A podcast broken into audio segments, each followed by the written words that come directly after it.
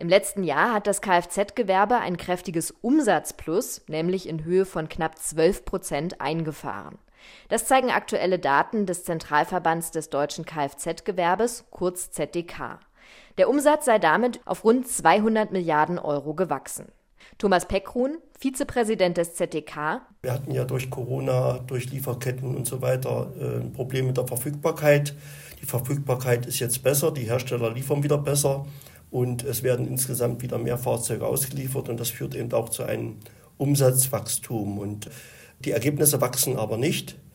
Also die Renditen im Handel, also die Erträge gehen zumindest im Vertrieb zurück und wir denken, durch die Auftragssituation, die wir momentan haben, dass wir momentan einen Auftragsstau haben. In den letzten Jahren hatten die Autohersteller wegen Lieferproblemen vermehrt auf höherpreisige Autos gesetzt, um damit bessere Gewinne zu erzielen.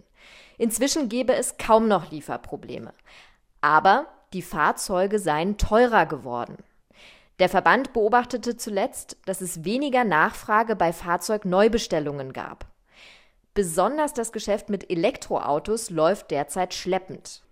Mitte Dezember ist der Umweltbonus ausgelaufen.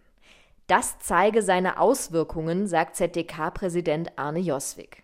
Er kritisiert, für uns ist verständlich, wenn keine Budgets mehr da sind, dann kann man auch ähm, keine Förderung machen. Aber man kann natürlich, finde ich, mit Kundinnen und Kunden und auch Händlern, Herstellern nicht so umgehen, dass man eine Förderung am Samstagmorgen abhackt und eine Restlaufzeit irgendwie bis Sonntagnacht da irgendwie gibt. Und am Ende werden dann 60.000 Kunden vor den Kopf gestoßen und ähm, dass die ähm, dann auch keine Lust mehr haben auf das Thema und erstmal frustriert sind, ist doch auch total klar. Auch auf das laufende Jahr blickt der Kfz-Handel weniger optimistisch auf die Entwicklungen im Elektrofahrzeuggeschäft. Die klassischen Verbrenner würden dagegen ein kleines Comeback erleben, schildert Thomas Peckruhn. Wir haben so eine Blitzumfrage gemacht im Februar bei unseren Partnern. Überall negativ, was den, äh, das Thema Plug-in-Hybride, Thema Elektromobilität betraf, aber äh, durchaus verhalten optimistisch in Bezug auf äh, den klassischen Verbrenner, Benzin, Diesel. Da lagen die Prognosen im Plus beziehungsweise neutral und das ist eben so eine kleine Renaissance. Werkstätten schauen optimistisch auf die kommenden Monate. Die Nachfrage war dort im letzten Jahr nach Daten des ZDK hoch.